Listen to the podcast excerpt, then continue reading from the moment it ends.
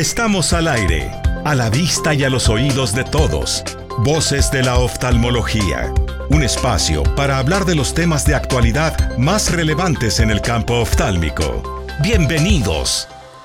Hola, bienvenidos a esta nueva edición de Voces de la Oftalmología.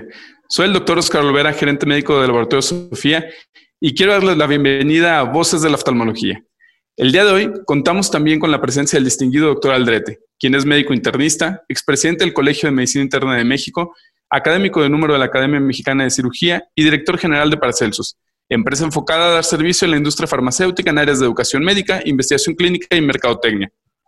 Y hoy nos va a platicar de un tema que a veces pareciera que no se le toma la importancia de vida, pero que resulta de mucha ayuda para médicos independientes, el marketing en el consultorio. Buen día, doctor, y bienvenido.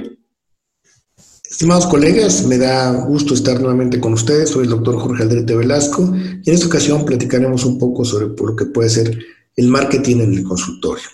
Quisiera hacer aquí un pequeño paréntesis donde probablemente el primer mercadólogo médico a nivel mundial fue un mexicano. El doctor Gonzalo Castañeda, primer presidente de la Academia Mexicana de Cirugía en 1932, escribió un libro que en aquel entonces denominó El arte de hacer clientela. El término mercadotecnia se acuñó hasta los años 50 en Estados Unidos, pero el doctor Castañeda, mediante una serie de aforismos, eh, eh, comentarios, recomendaciones, comentaba cuánto cobraba por una consulta a domicilio, eh, cómo comportarse ante colegas de mayor o menor jerarquía, cómo dar malas noticias, ¿sí? qué pasar cuando un paciente puede tener ciertas cuestiones de conflictos dentro del consultorio, cómo manejarlo. Es mercadotecnia. ¿Sí? 1932 por un médico mexicano.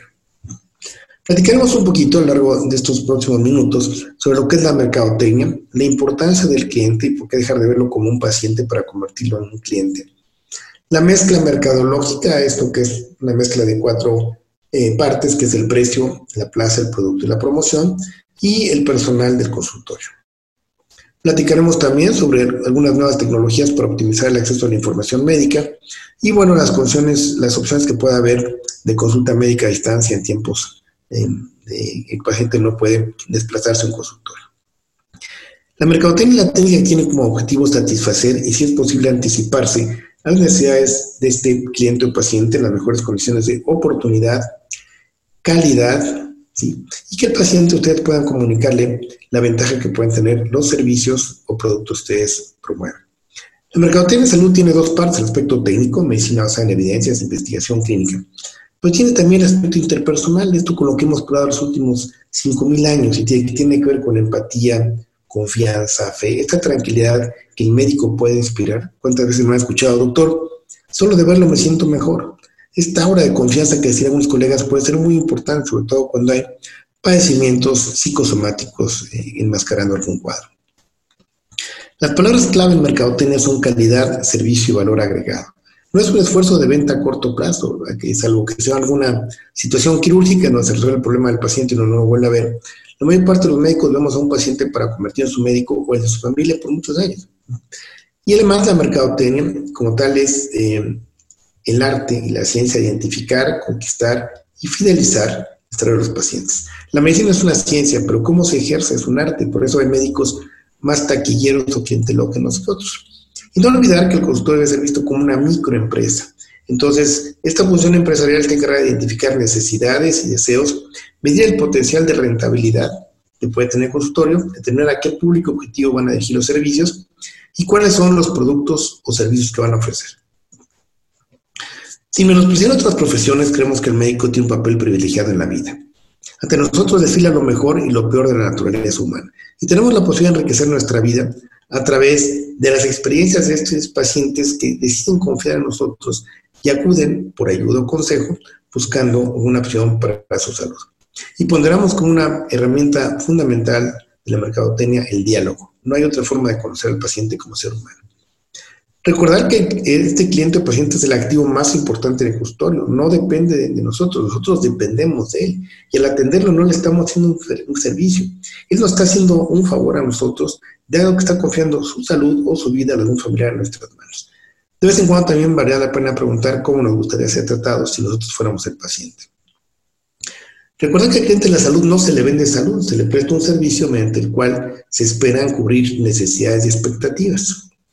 Es importante cuando ustedes anoten los datos en el consultorio, no solo poner el nombre, la edad, el sexo, en qué trabaja, probablemente un poco cómo está compuesta la familia, si sus hábitos, tiene algún hobby, la ocupación, pero no limite, limite a que es ingeniero. Hay gente que está ingeniero y está en una construcción y están atrás de un podcast, de, un este, AutoCAD diseñando. Entonces, es importante también conocer un poco este tipo de situaciones que se, se envuelven.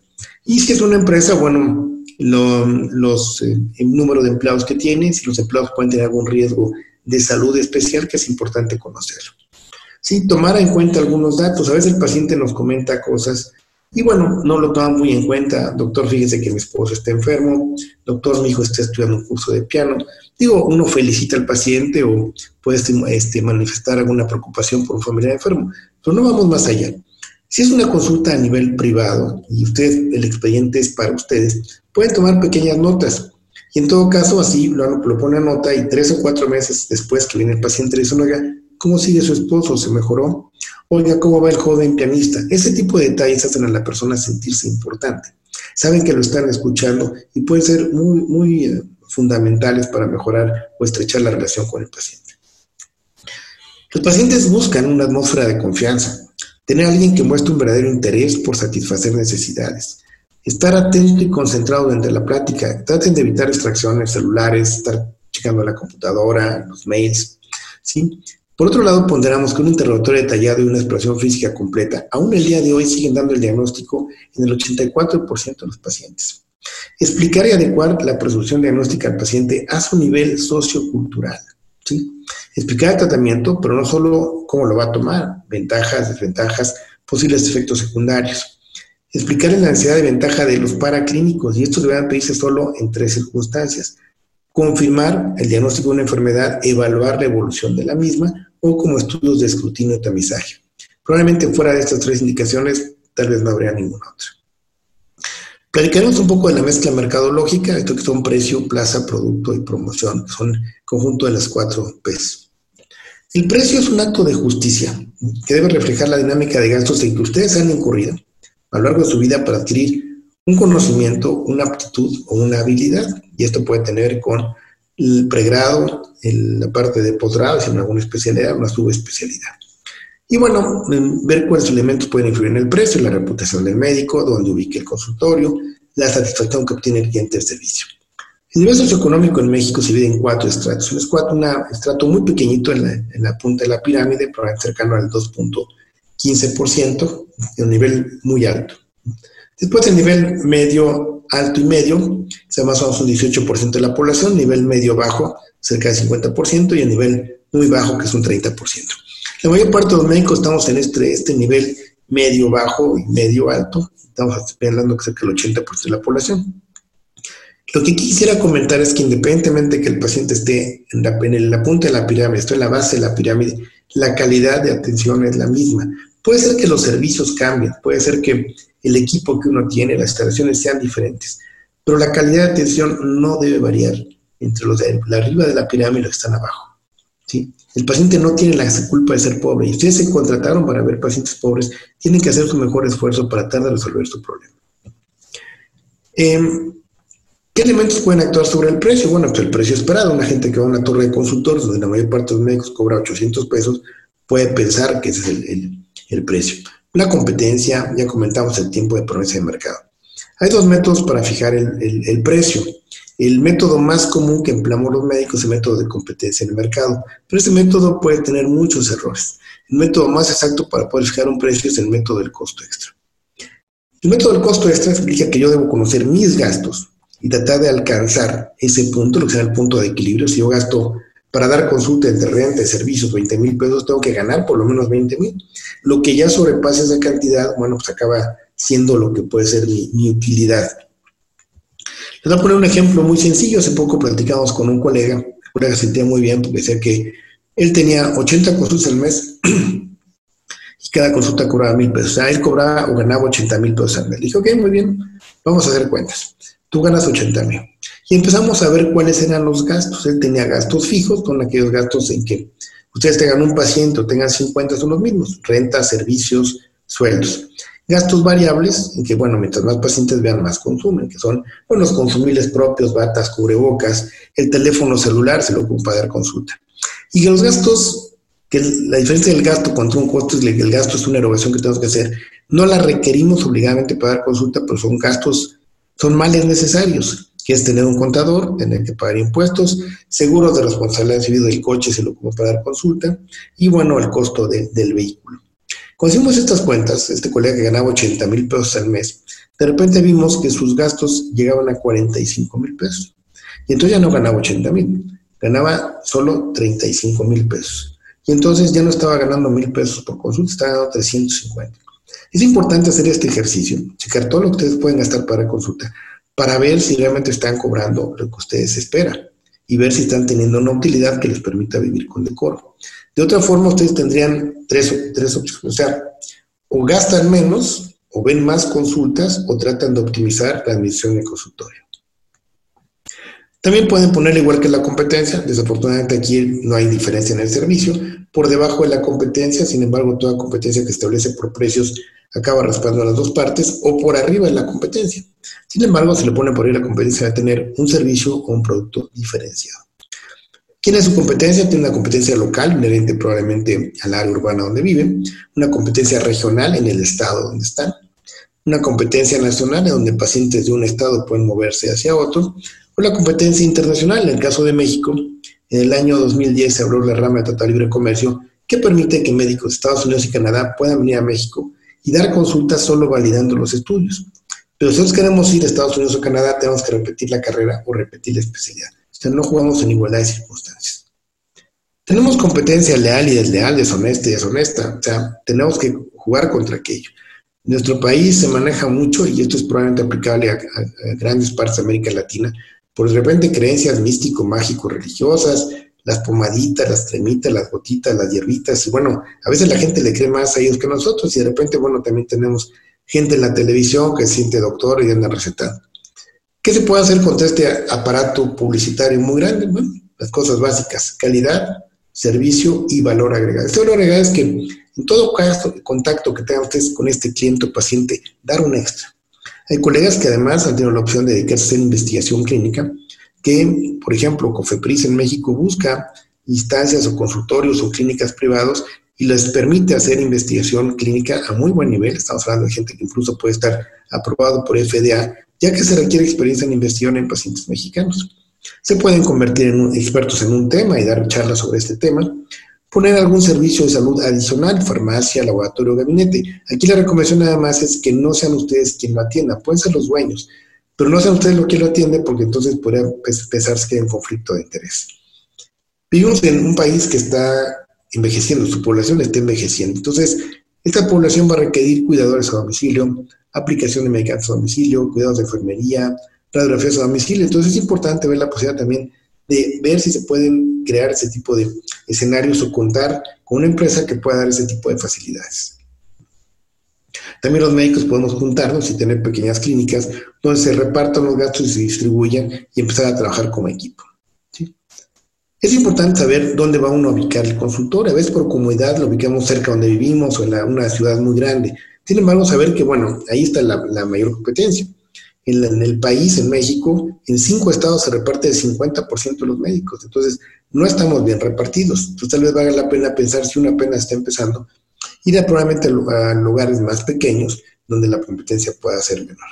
Y bueno, identificar en dónde van a poner el consultorio, los escenarios, no dejar nada al azar, eh, el espacio suficiente para ubicar el equipo que van a utilizar. En el mobiliario, recuerden que su paciente pasa más tiempo afuera que adentro, entonces vean que el mobiliario, la sala de espera, se acomodó, esté limpia, esté bien iluminado. Bueno, también hemos platicado que ahorita se requieren ciertas condiciones de sanitización especiales. Bueno, que eh, sea atendido por un agente que lo atienda de manera correcta, que sea atento y todo, y que el paciente pueda sentirse a gusto, que tenga cierto placer visual, auditivo. ¿sí? Ah, todos los consultores deben tener un sistema de expedientes clínicos, es obligado, o, físico en papel o electrónico. Y debe haber por lo menos seis lugares en la sala de espera por cada consultorio. si hay dos consultorios, debe haber 12 lugares en la sala de espera.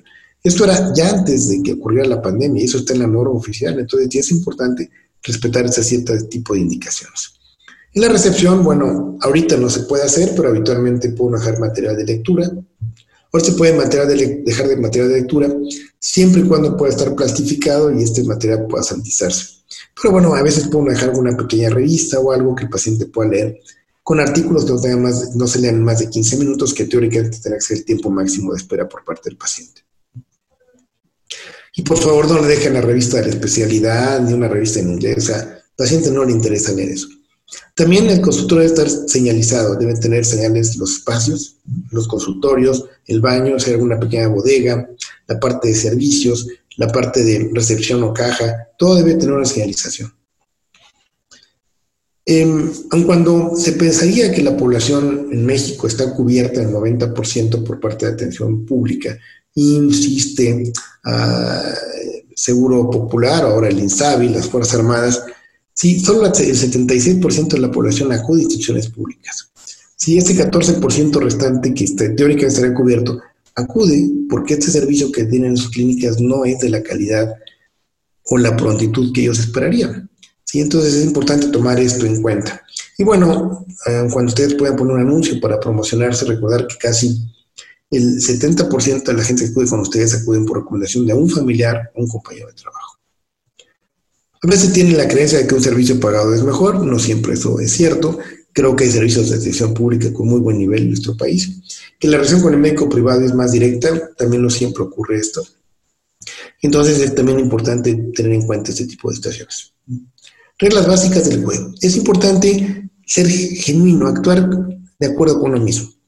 No se puede uno ser uno en la mañana en la institución pública y otro médico en la tarde. Tenemos, hemos conocido colegas que de repente como Dr. Jekyll y Mr. Hyde se transforman. En la mañana son ogros con su personal, con los pacientes, con los residentes, y en la tarde son un pan, se destilan miel y todo. No, son regañados, son regañados todo el tiempo, pero bueno, no se vale cambiarse porque un tipo de paciente es institucional y otro es privado.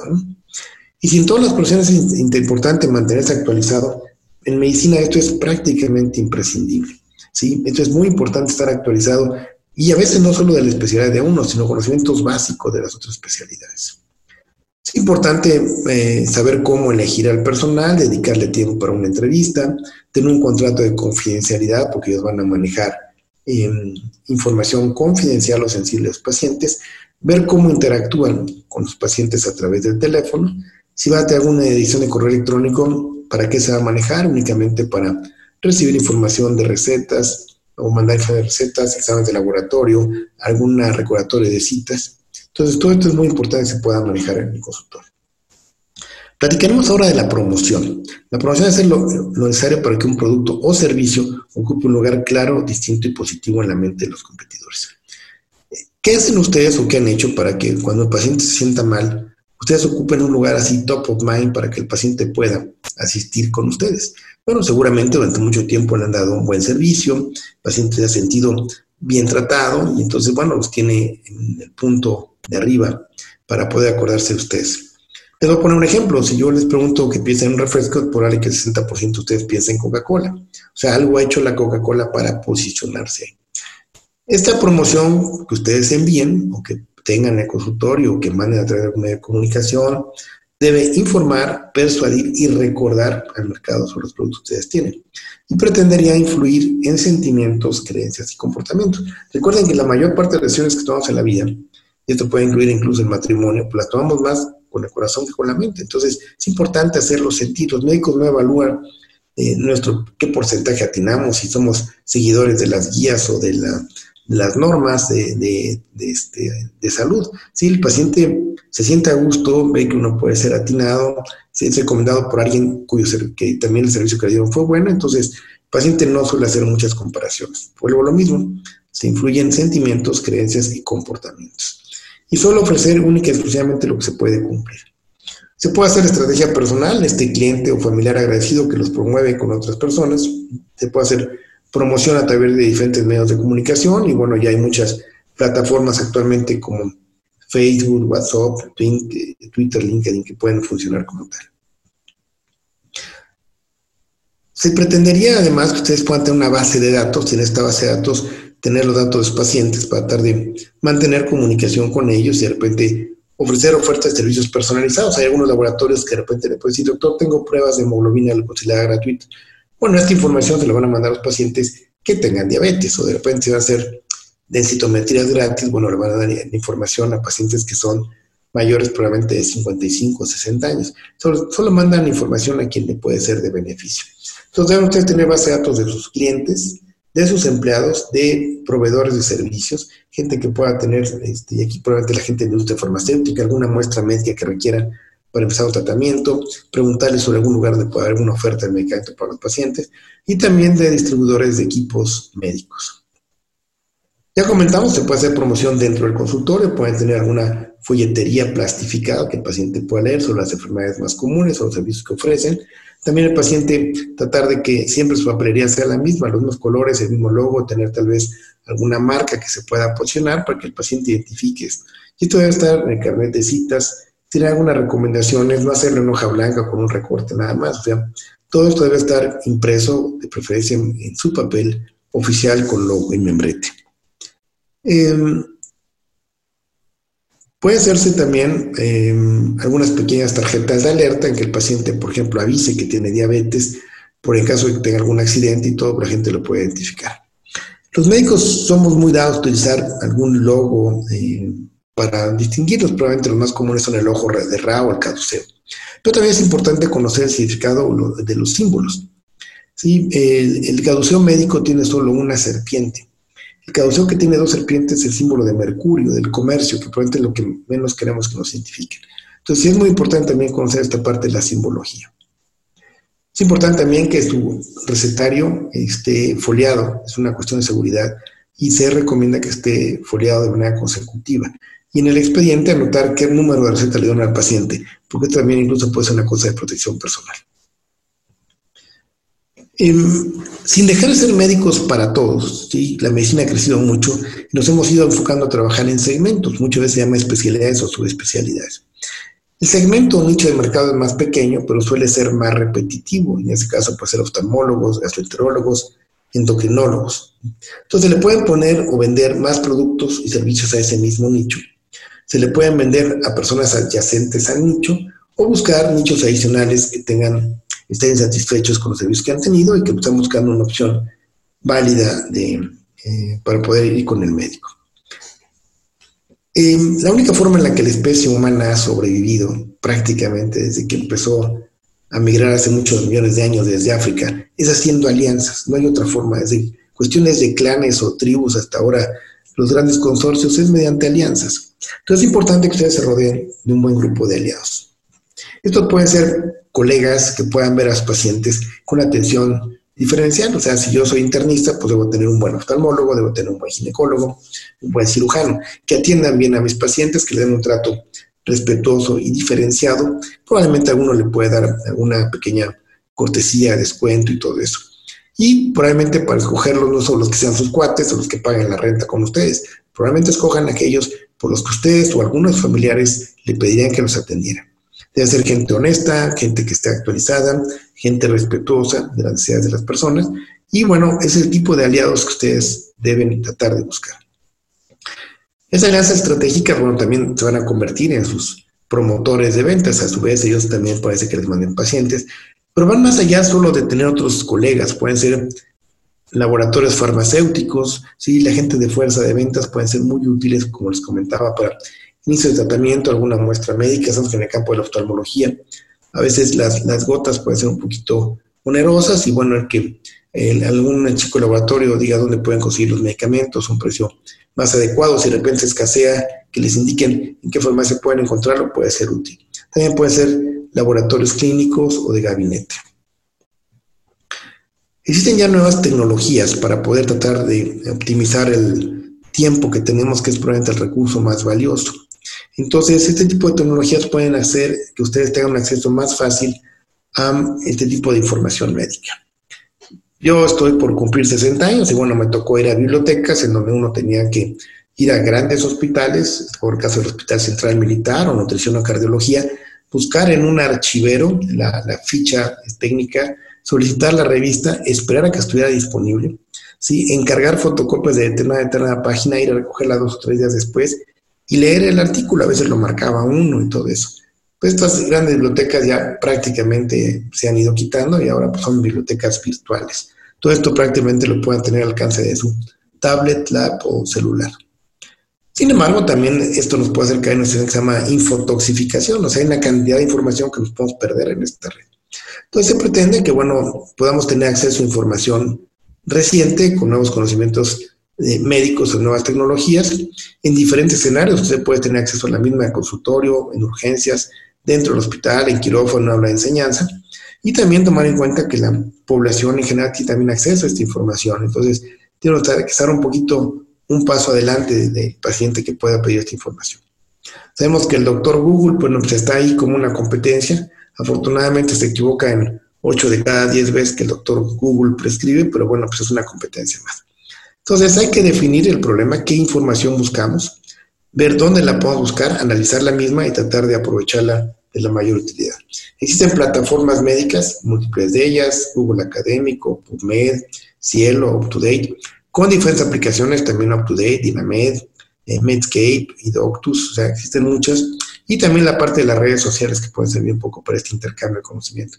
Nada más les insisto, mucho ojo para no perderse en esta cantidad de información. Existen calculadoras médicas que realmente muy útiles para cálculos de fórmula, particularmente en, pediatría o en terapia intensiva. Comentamos que la opción de una consulta online puede ser válida también con ciertas limitaciones. Y en otro podcast comentamos un poquito sobre ventajas, desventajas, riesgos, beneficios que puede tener esta situación de eh, un poquito la consulta online. Y bueno, pueden consultar nuestro podcast para poder ver un poquito las ventajas y desventajas de este tipo de consulta no presencial, que probablemente va a ser una forma adicional de un tipo de consulta híbrida que estaremos desarrollando los próximos meses ante esta situación de la pandemia. Por otro lado, bueno, pues este, eh, es importante ver que la parte del marketing de consultor es una cuestión dinámica. Todos ustedes han hecho marketing desde hace mucho tiempo. Aquí la cuestión es hacerlo, sí, con calidad, con servicio, con valor agregado, ofrecer todo lo que uno puede estar dispuesto a cumplir y puede ser mantenerse también en contacto con el paciente, que tal vez en estos tiempos es cuando más información requiere, pero más una información sesgada, una información útil. Ustedes pueden mandar también información a sus pacientes un poquito sobre cuidados personales, cuidados en casa, sobre esto y tratar de esa forma que el paciente también disminuya sus temores y convertirse en un punto de eh, que el paciente puede tener de cohesión buscando información segura y confiable. Colegas, me despido, les agradezco mucho su atención, agradezco al Laboratorio Sofía habernos invitado y esperamos que nos puedan escuchar en otro podcast. Muchas gracias. Muchas gracias, doctor Aldrete, por la charla del día de hoy.